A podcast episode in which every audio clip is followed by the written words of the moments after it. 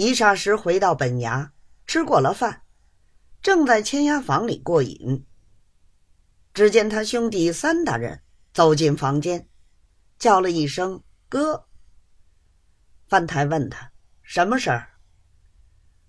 三大人说：“昨天九江府出缺，今天一早，票号里有一个朋友接到他那里的手线一个电报，托号里。”替他垫送两千银子，裘伟这首先代理一两个月。这个缺也有限，不过是面子上好看些的意思。翻台道：“九江府也没听见长病，怎么就会死？”三大人道：“现在只晓得是出缺，论不定是病死是丁忧。电报上没有写明。”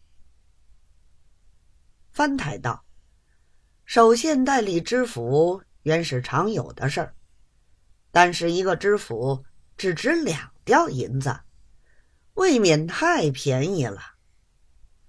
老三，生意不好做的这么烂。”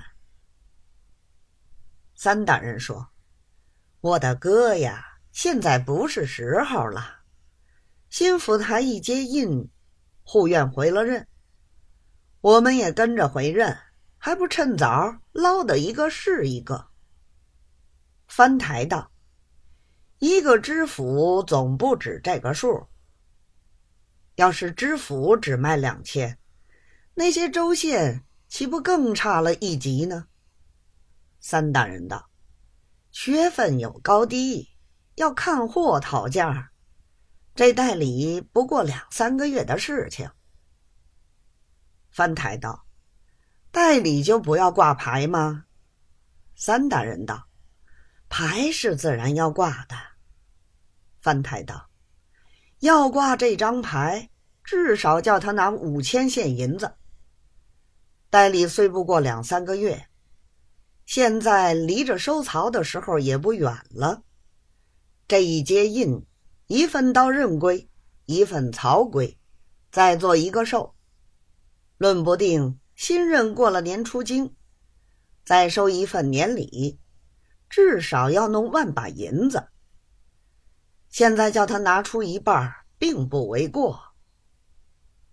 况且这万把银子都是面子上的钱，若是手长些，弄上一底一面，谁能管他呢？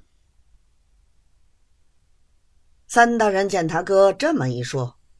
心上自己转念头，说：“哥的话不错。”便对他哥道：“既然如此，等我去找票号里那个朋友，叫他今天就打个电报去回他，说五千银子一个不能少。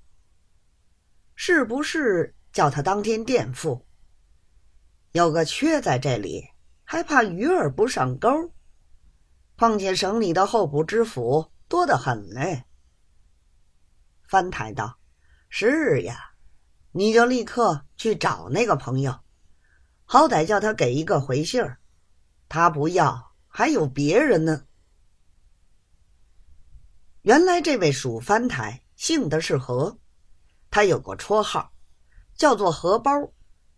这位三大人也有一个绰号，叫做三荷包。还有人说。他这个荷包是个无底的，有多少装多少，是不会漏掉的。